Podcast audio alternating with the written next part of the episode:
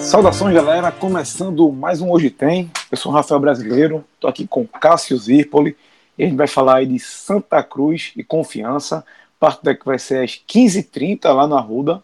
Claro que o sol ainda está quente aqui no Recife, normalmente, mas nesse fim de semana parece que a previsão vai ser de chuva mesmo. E o tricolor da Ruda, que está ali na porta do G4 com 21 pontos, vem a derrota aí para o Botafogo da Paraíba saiu do G4 com resultado, até por um gol, né? Que se tivesse feito só de 1 a 0 tinha ficado na frente do Botafogo ganhando só de gols, mas foi ultrapassado. E recebe o Confiança, que está na sétima posição, com 19 pontos. Mas esse aí, meu amigo, vem de derrota para o Remo por 2 a 0 E é um time que não vence há nove jogos. Eu não sei como é que ele se mantém vivo na disputa, mas o único motivo que eu vejo é porque a Série C é aquela gangorra, né? Tem time que ganha hoje, perde amanhã, e assim vai. E eu vou convidar aqui meu amigo Cássio Zirpoli para comentar um pouco aqui comigo sobre essa partida. Um jogo, Cássio, que é de, não, não, diria de vida ou morte, que matematicamente isso não, não se encaixa, mas é uma partida que precisa de total atenção do tricolor da Rua, né, já que é uma das duas que ele vai disputar até o final. Lembrando que Santa Cruz joga mais três partidas, como todos os clubes da Série C, mais duas em casa. Ou seja, dever de casa aí fundamental, né, Cássio, nesse sábado lá pro Tricolor, né? Fala, Rafa, ouvinte. É isso aí. O jogo, o jogo do Santa pega um confiança que não vence a nove jogos, mas que é da forma como você falou. A série é tão louca que o confiança não vence a nove jogos e, e chega ao Arruda com a chance de entrar no G4. Na verdade, ele saiu lá recentemente, passou um bom tempo lá na, na zona de classificação, mas é um time que, com a sequência dessa, ainda está brigando por vaga não só o Confiança, o próprio Globo, a gente está gravando aqui antes de ter Globo e Náutico, nova, é, obviamente quando tiver Santa e Confiança de tarde já vai saber a situação disso aí. É muita gente brigando. Nesse momento, é, nenhum clube dos 10 do Grupo A, nenhum clube está blazer, porque ou está brigando pela classificação, ou brigando contra o rebaixamento, ou brigando contra, contra os dois cenários. O próprio Globo, por exemplo, tem chance de entrar no G4, mas se não olhar para muito para baixo, se não se ligar muito embaixo, cai também. Então, assim, é um campeonato é, que não dá para você entrar é, com freio de mão puxado. E foi um pouco do que o Santa Cruz fez contra o Botafogo na rodada passada. Uma atuação fraca, uma atuação é, de velocidade muito abaixo do que, o, é, do que essa competição pede, uma competição mais física do que técnica, é, ou pelo menos costuma ser, e numa reta final, com uma, uma, um confronto direto como era aquele, e agora é mais um confronto direto, que é a sequência do Santa. Com a quantidade de gente brigando, a, a, quase tudo vira confronto direto. É, Cássio, e assim, Roberto Fernandes, na sexta-feira, depois do último treino, ele deixou claro assim que espera um, uma a presença do torcedor, ele espera apoio, ele espera que, que o time entenda também a importância dessa partida. É, parece que está bem focado no, em relação a esse esse jogo que, na minha opinião, a gente não pode dizer que é, que é decisivo, que é o último, mas que é fundamental. Porque a gente sabe né, que a gente gosta de falar, né? Resultado bom atrás resultado bom, derrota atrás derrota. E a, o, o resultado que o Santa Cruz obteve na última rodada e da forma que, que, ele, que ele aconteceu foi bem decepcionante. A verdade é essa. Bem decepcionante mesmo. Isso pode atrapalhar um pouco o, o, o, planejamento de Roberto na questão da motivação da equipe. Com certeza deve ter dado uma baixa, porque tipo, foi muita crítica da torcida. Eu acho que o público não vai ser grande, certo? Nesse jogo. Eu não acho que vai ser, não, não, não espero mais do, do que 12 mil no, no estádio nesse sábado. A torcida Santa Cruz está tá ciente do que precisa é, empurrar a equipe, mas é, um, é o tipo do jogo que o torcedor sente, né? Que o torcedor conta com conta muito no resultado do último jogo para para comparecer ao estádio. E para esse jogo, Cássio, o, o Santa Cruz ele não deve ter pode ser que ele não tenha o Robinho, né? Ele é dúvida, não treinou durante dois dias, entorta o tornozelo. Também não vai ter o Vitor. É, ele, ele é tá a dúvida, suspenso. mas é uma dúvida, é uma dúvida que o Roberto vai contar até o limite. Porque é um jogador é, que precisa.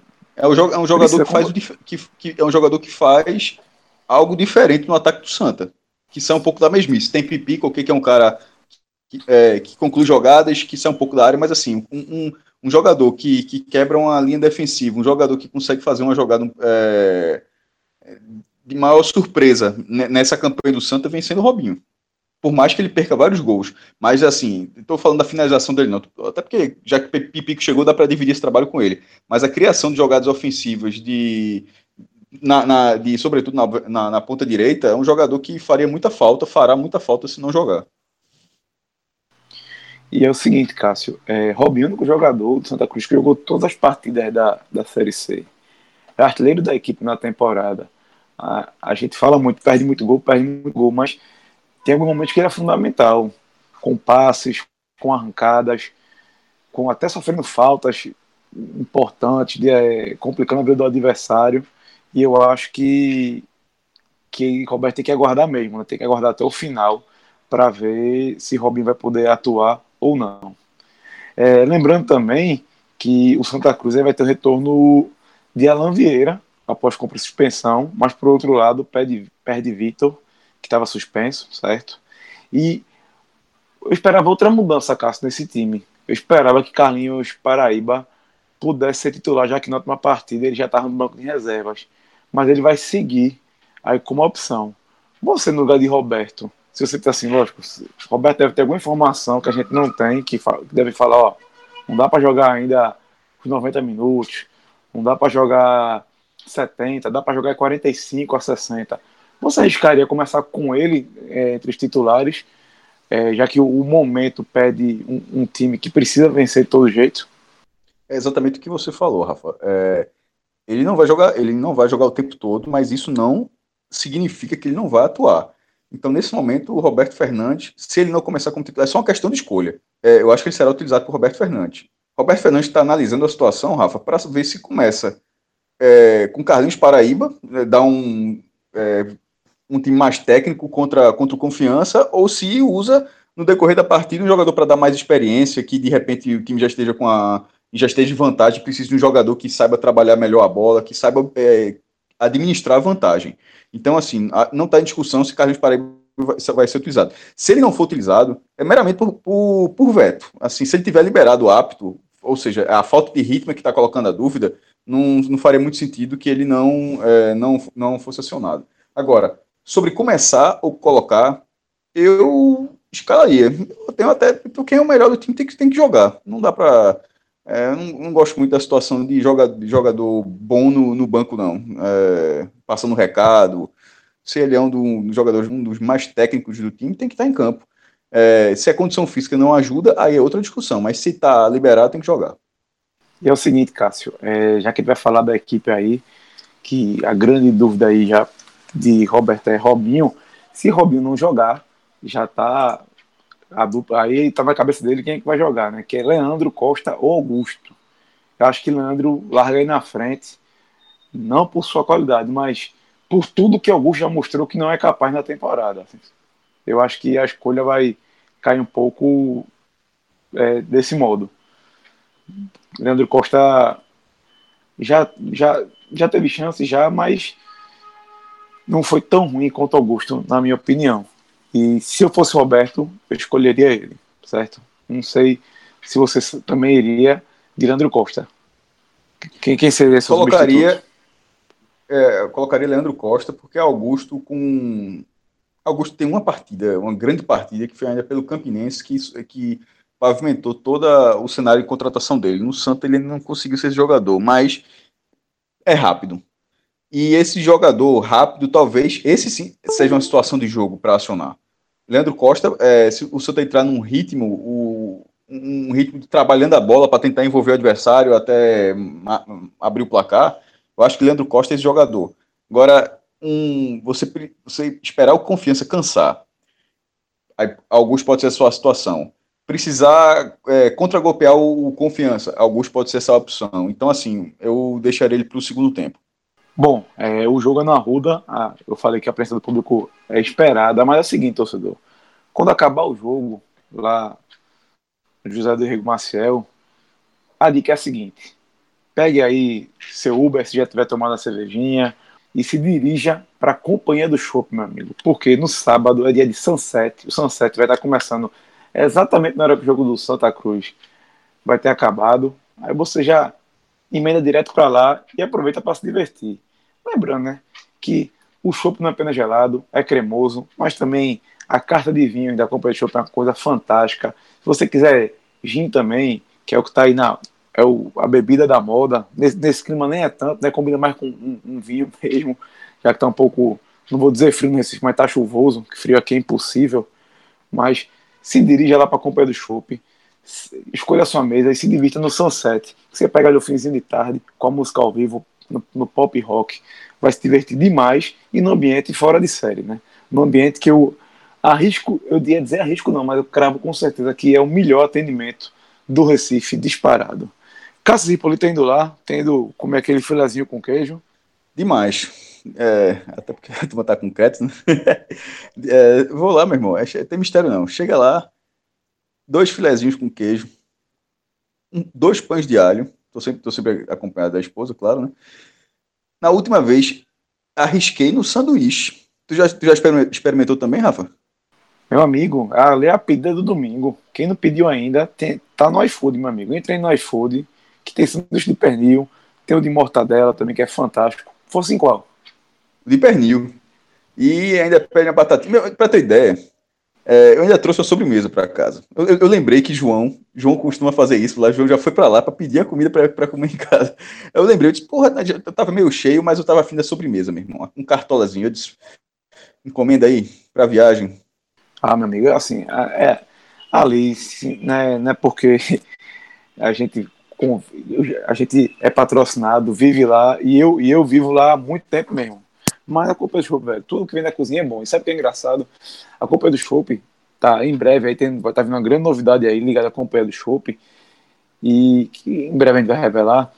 E a companhia do chopp tá fazendo massas agora. Você pode levar para casa. Você chega lá no caixa, tá lá do lado a cestinha. Tem, tem penne, tem espaguete, tem espaguete de espinafre também.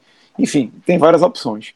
Só que a galera agora ficou muito feliz saber que estão vendendo a massa da companhia do chopp. E agora a galera tá querendo o molho também, o molho do ragu. Que, cara, se você não comeu ainda, arrume a quinta-feira para chegar lá sete da noite e experimentar.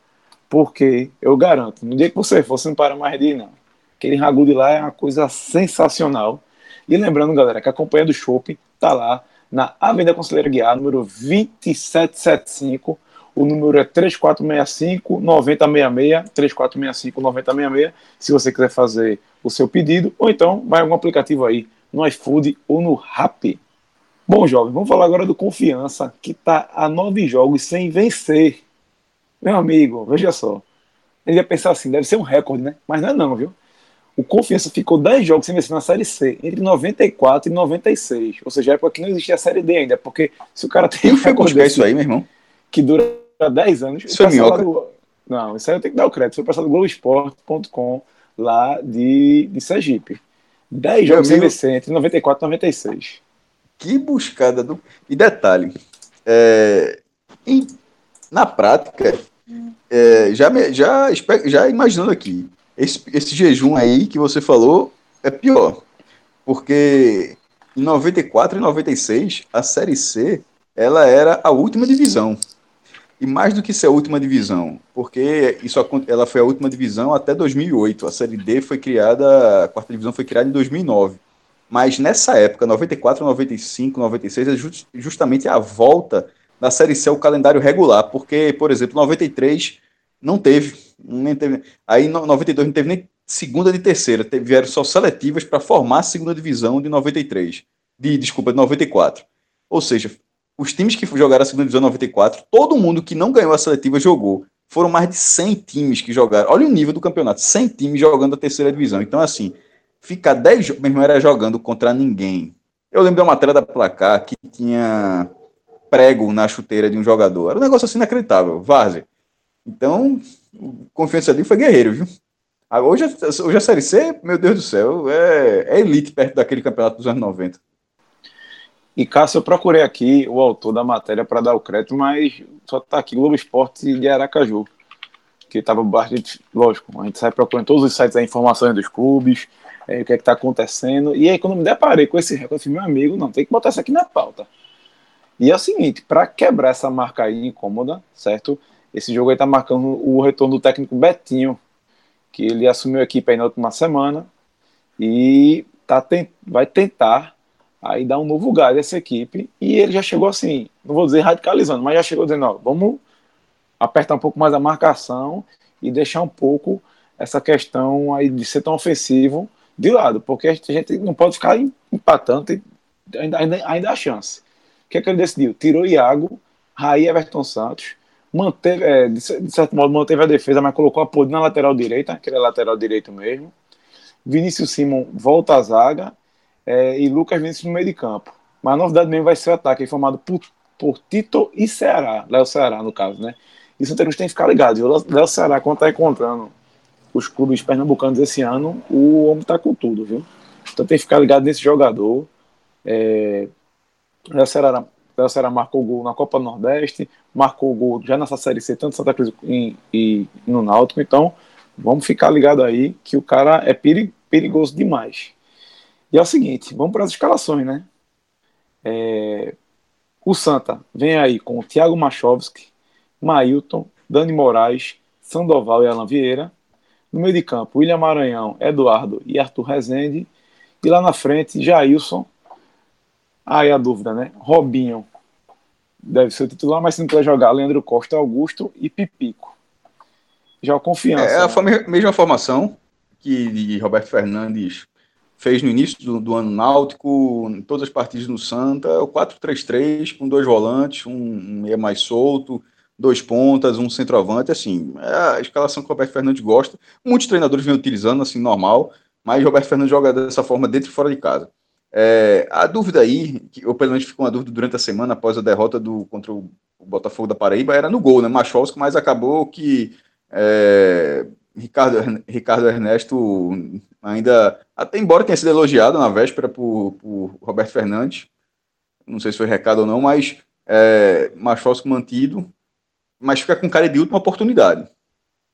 É, assim, eu também, é, para mim já não devia ter mais oportunidade, já deixei isso bem claro no último podcast, mas o Roberto sabe o que é que tá, o que é, quer dizer, eu espero que ele saiba o que ele está fazendo, ele é o treinador, e isso eu posso desejar boa sorte a Machado, que ele não, não fale mais, porque a torcida vai pegar no pé. O recado já está dado.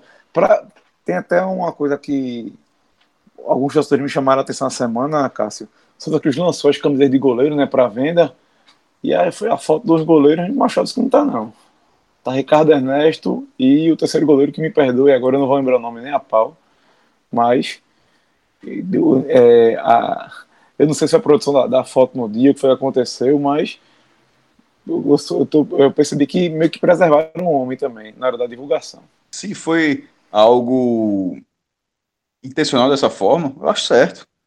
É, provavelmente ele pode até ter feito essa foto, porque imagem de divulgação você pode não lançar, você pode até não lançar no dia. É, é, pode lançar depois, não, não necessariamente não ter, não ter, feito, mas acho que tem que tem que saber. O marketing é isso, não é só tirar foto de divulgação de repente é, o pior, o jogador na, na, pior fase possível é o, é o cara que vai apresentar uma camisa. Não, não é para ser, não faz sentido. É, por exemplo, na, na linha, é, o jogador, se, se fosse para lançar uma camisa de linha, nesse momento, uma foto dessa seria pipico. Não faria muito sentido se fosse Mailton. É normal, natural isso aí. Então, assim, se é, nesse momento apresentar um, um, produto novo com um jogador que de repente não está vendendo tão bem a sua imagem, é, não, não recrimine, não. Se, se for intencional, enxergo a decisão até como correta. É, também, também concordo contigo. Vamos lá para a escalação do Confiança, que vai ter aí Genivaldo no gol, Apodi é, na lateral, Rodolfo Lemon e Simão na zaga e Radar na lateral esquerda. Meio de campo, Flávio Diogo, Lucas Vinícius e Rafael Vila.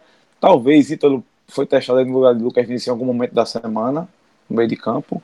E o ataque, como eu falei, Tito e Léo Ceará. A arbitragem da partida aí vai ser de Leonardo Cigari Zanon, do Paraná, e ele será acompanhado de seus conterrâneos Luiz Souza Santos e Weber Felipe Silva. Eu falo conterrâneo, mas é da federação, né? Pô, às vezes o cara pode ser de outro estado e a gente não sabe, porque sempre sai a federação da equipe.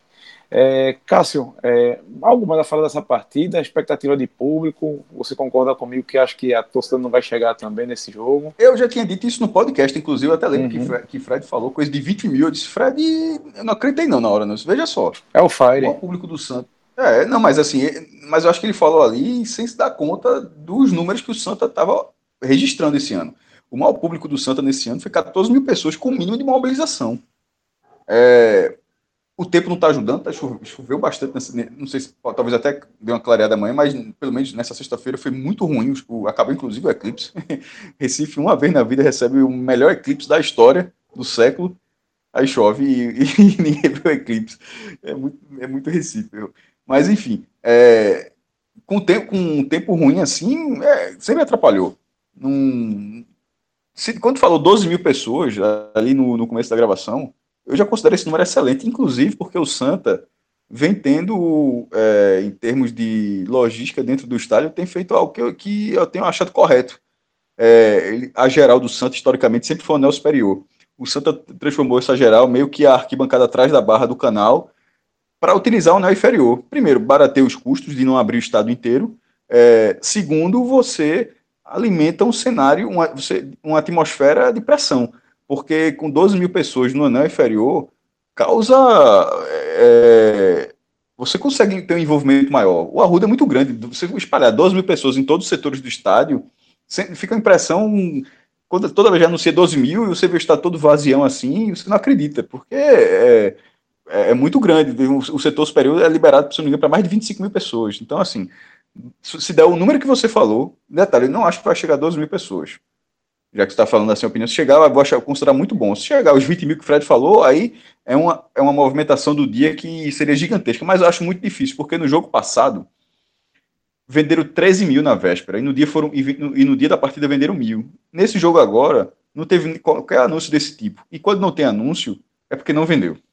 É, notícia boa dos. Nenhum clube vai ficar divulgando notícia ruim. Geralmente, é, é, obviamente, ele divulga cenários positivos.